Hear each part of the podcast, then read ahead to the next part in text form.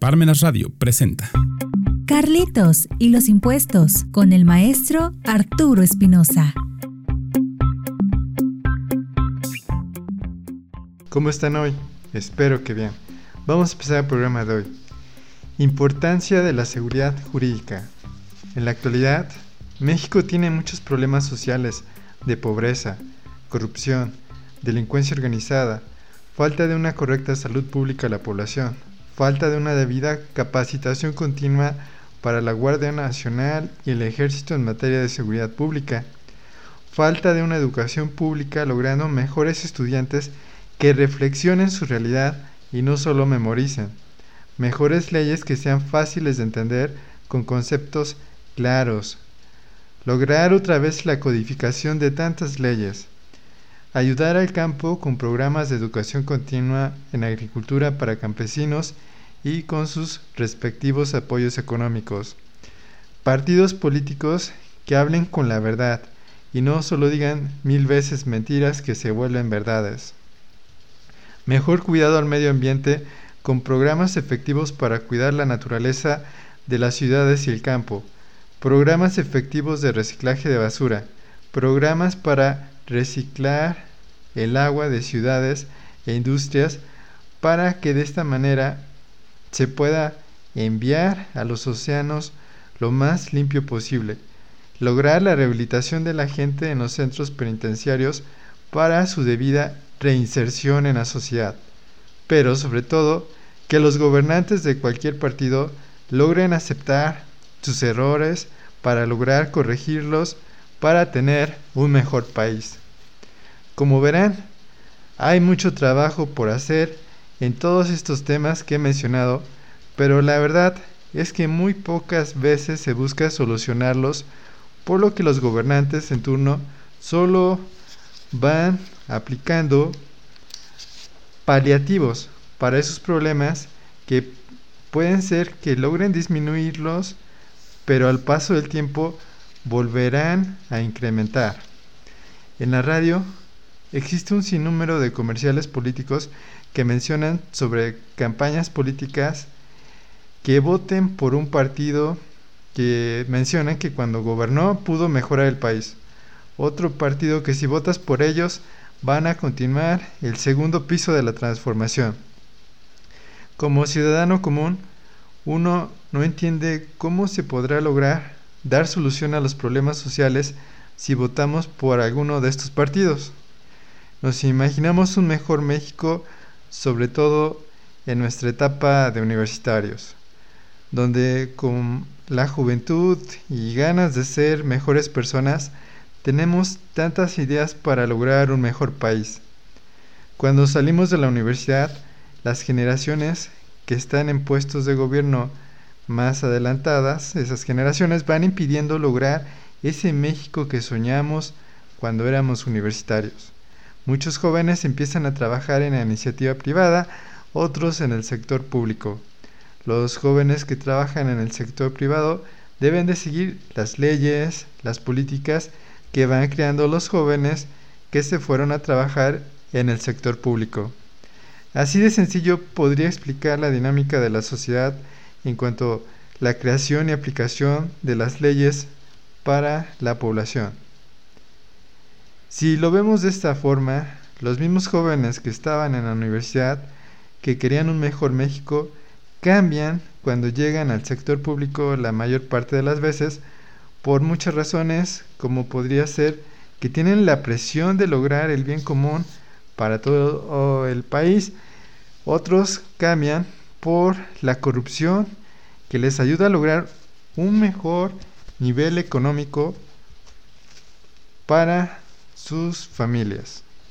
Pasan los años de esos jóvenes universitarios donde unos trabajaron en el sector privado, otros en el sector público muestran sus logros económicos, familiares, en reuniones de excompañeros, pero algo sigue igual, es decir, los problemas sociales del país.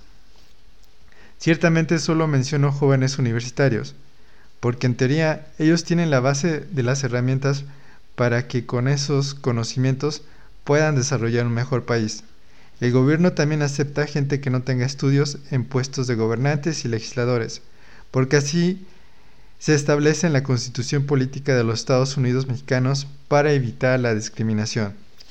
Pero regresando a los jóvenes universitarios, ellos tienen toda la energía, ganas, conocimiento de cambiar el país.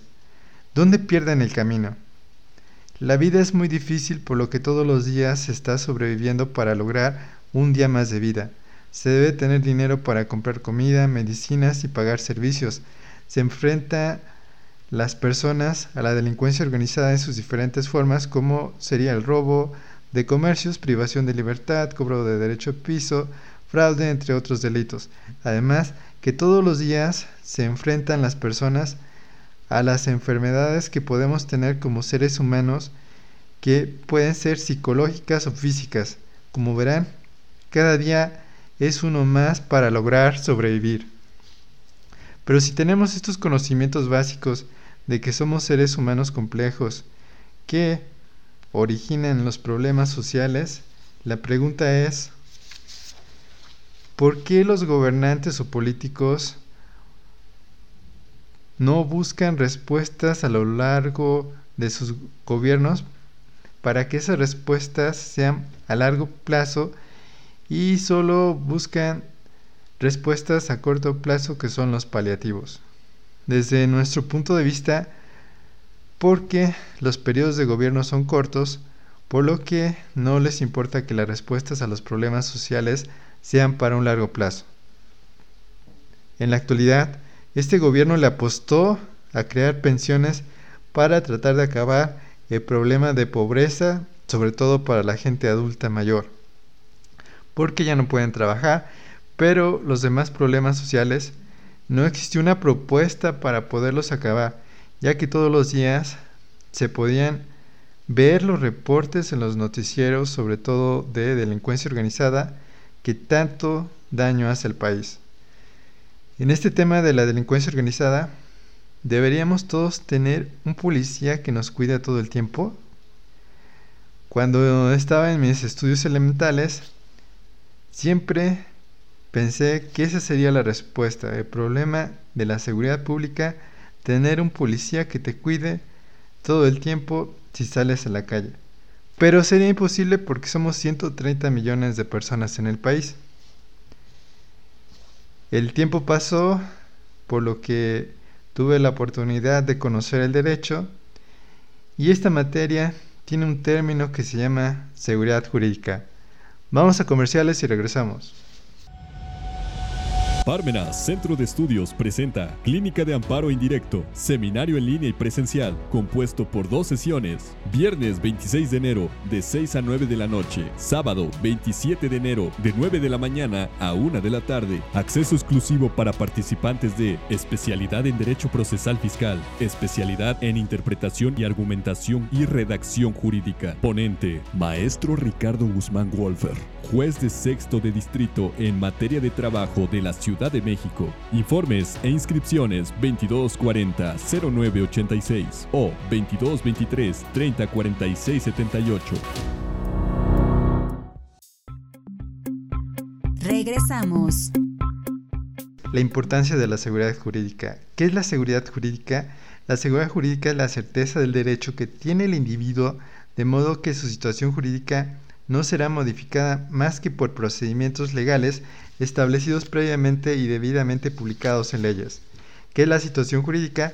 Es la situación de una persona frente al derecho con respecto a determinados bienes en relación con ciertas personas y en relación con el Estado. ¿Qué ejemplo podría darles de una situación jurídica? Un ejemplo podría ser en una ley que indica que un individuo mayor de 18 años hereda los bienes de sus progenitores en caso de fallecimiento de estos.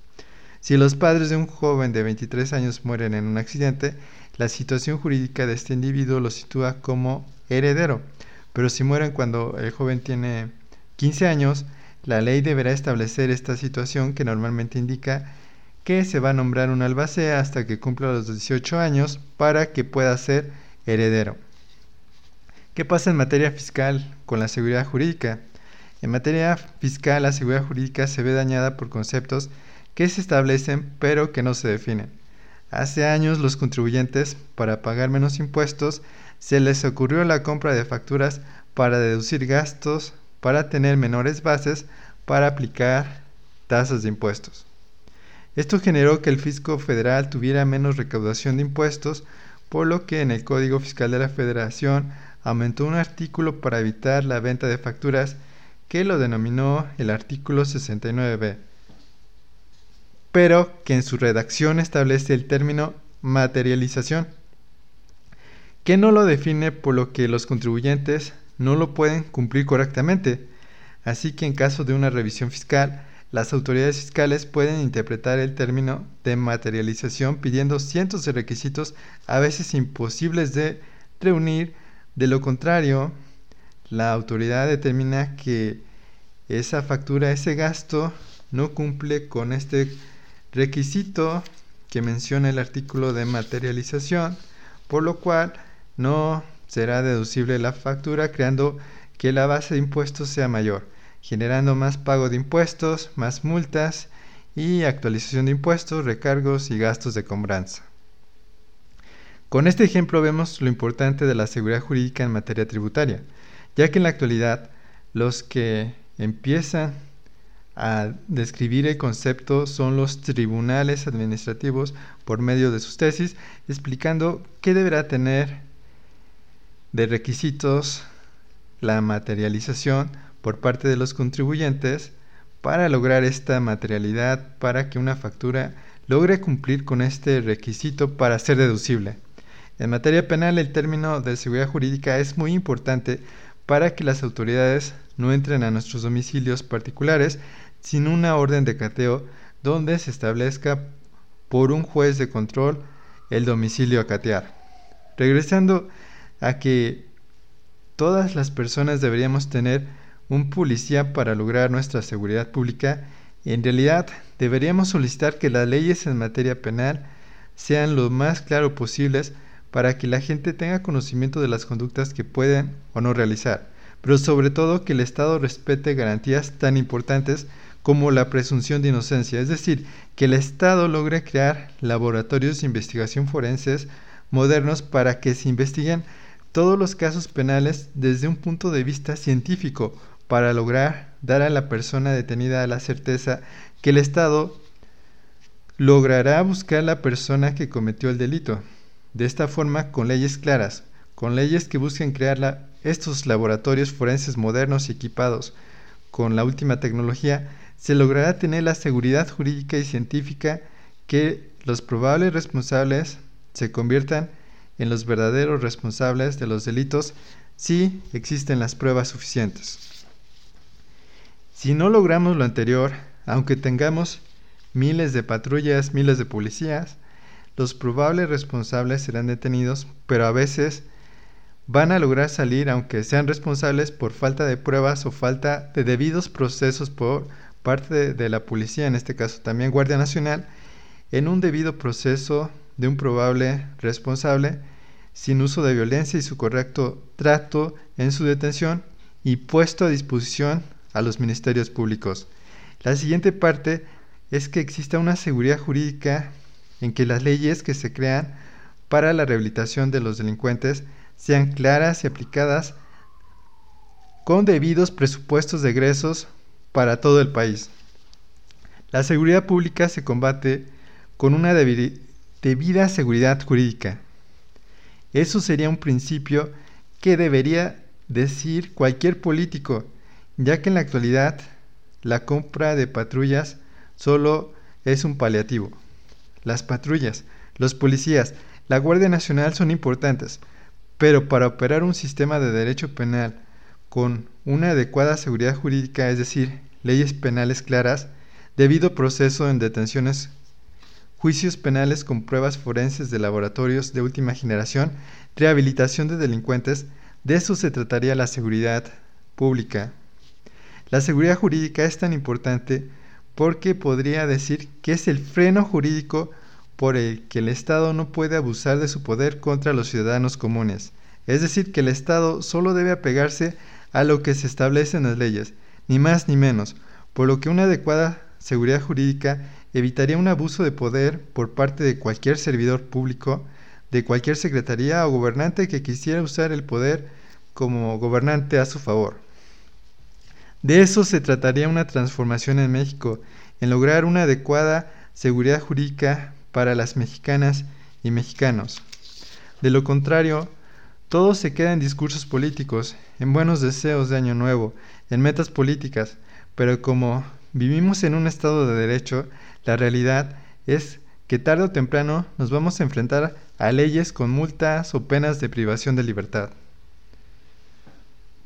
El derecho debería ser para mejorar la vida de los ciudadanos, para que se logre el bien común, para resolver los problemas sociales, por lo que la seguridad jurídica es la clave para lograrlo. Ciertamente no todos estudiamos derecho y tenemos diversas carreras, oficios o solo somos comerciantes, pero vivimos en un estado de derecho, que debemos entender la maquinaria de su funcionamiento en donde ésta se debería fundamentar en una debida seguridad jurídica para los ciudadanos.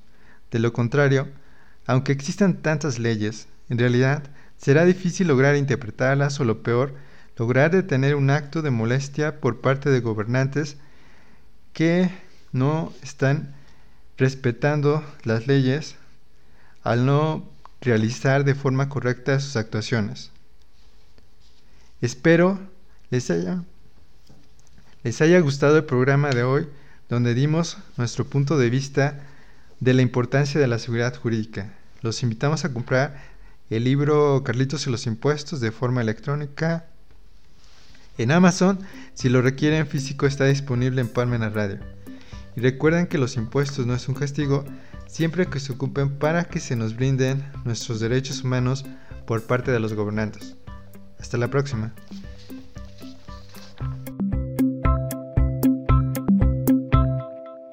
Palmenas Radio presentó Carlitos y los impuestos con el maestro Arturo Espinosa.